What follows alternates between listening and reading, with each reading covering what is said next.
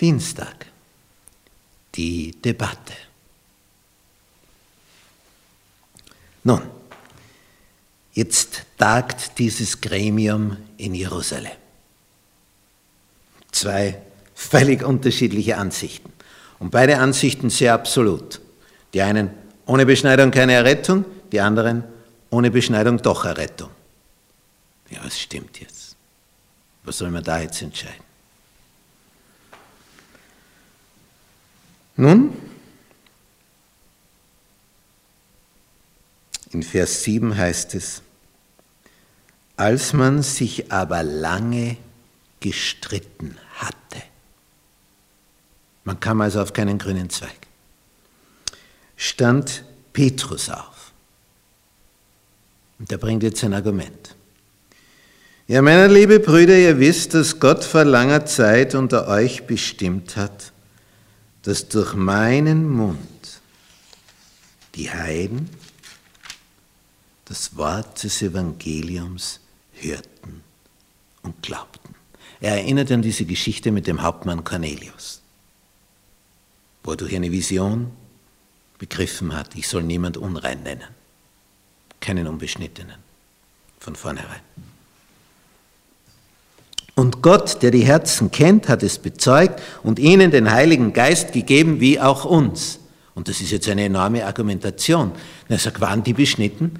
Das Haus des Cornelius und alle die, die er da eingeladen hatte, wo der Geist vom Himmel fiel, die in Zungen redeten, die getauft wurden. Wer von denen war beschnitten? Keiner. Und Gott hat ihnen den Geist gegeben. Was heißt das? Kann man gerettet werden ohne Beschneidung? Siehe. War so. Gott hat uns so geführt. Ich wäre nie hingegangen ohne die Vision, sagt Petrus. Und er führt weiter aus, er hat keinen Unterschied gemacht, nämlich Gott, zwischen uns und ihnen, nachdem er ihre Herzen gereinigt hatte durch den Glauben.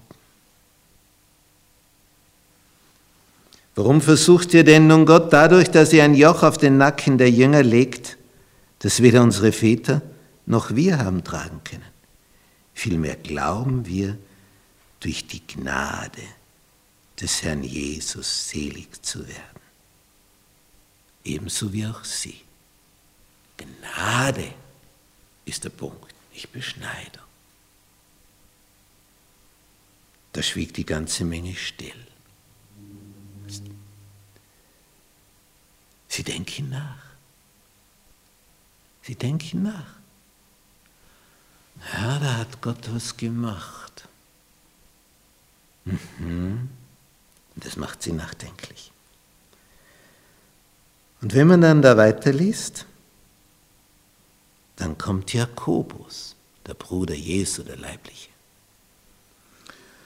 Und er sagt ab Vers 13, ja, meine liebe Brüder, hört mir zu. Simon hat erzählt, wie Gott zum ersten Mal die Heiden gnädig heimgesucht hat, um aus ihnen ein Volk für seinen Samen zu gewinnen. Und dann zitiert er Bibeltexte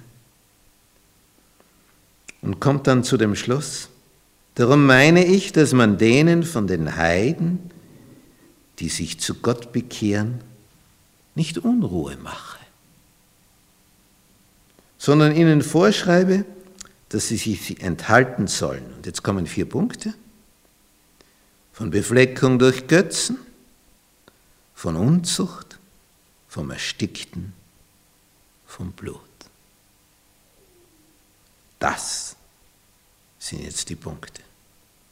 Denn Mose hat von alten Zeiten her in allen Städten solche, die ihn predigen und wird alle Sabbatage in den Synagogen gelesen. Da kommt nämlich eins dazu, der Götterglaube und die Feste zu Ehren der Götter waren solche, wo Prostitution betrieben wurde.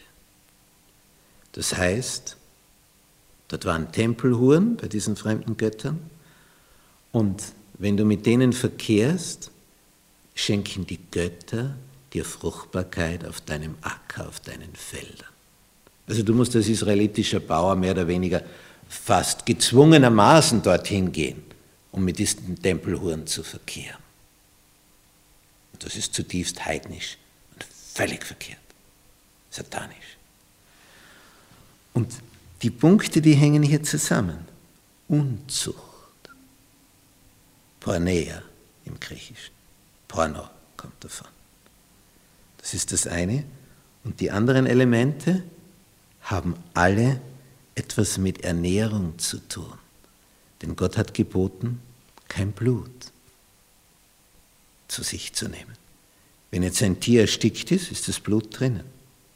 Blut selber sollst du nicht nehmen, das erstickte nicht. Und durch Befleckung von Götzen sollst du dich enthalten. Denn bei den Götzentempeln wurde natürlich auch Fleisch dargebracht, geopfert und wenn Feste sind, dann gibt es jede Menge und es wird dann günstig auf dem Fleischmarkt verkauft. Aber es ist den Göttern geweiht. Und damit wollen sie nichts zu tun haben. Und hier sollen sie bewusst einen neuen Lebensstil anpacken, die aus den Heiden, die vier Punkte. Aber keine Beschneidung. Das war der Beschluss.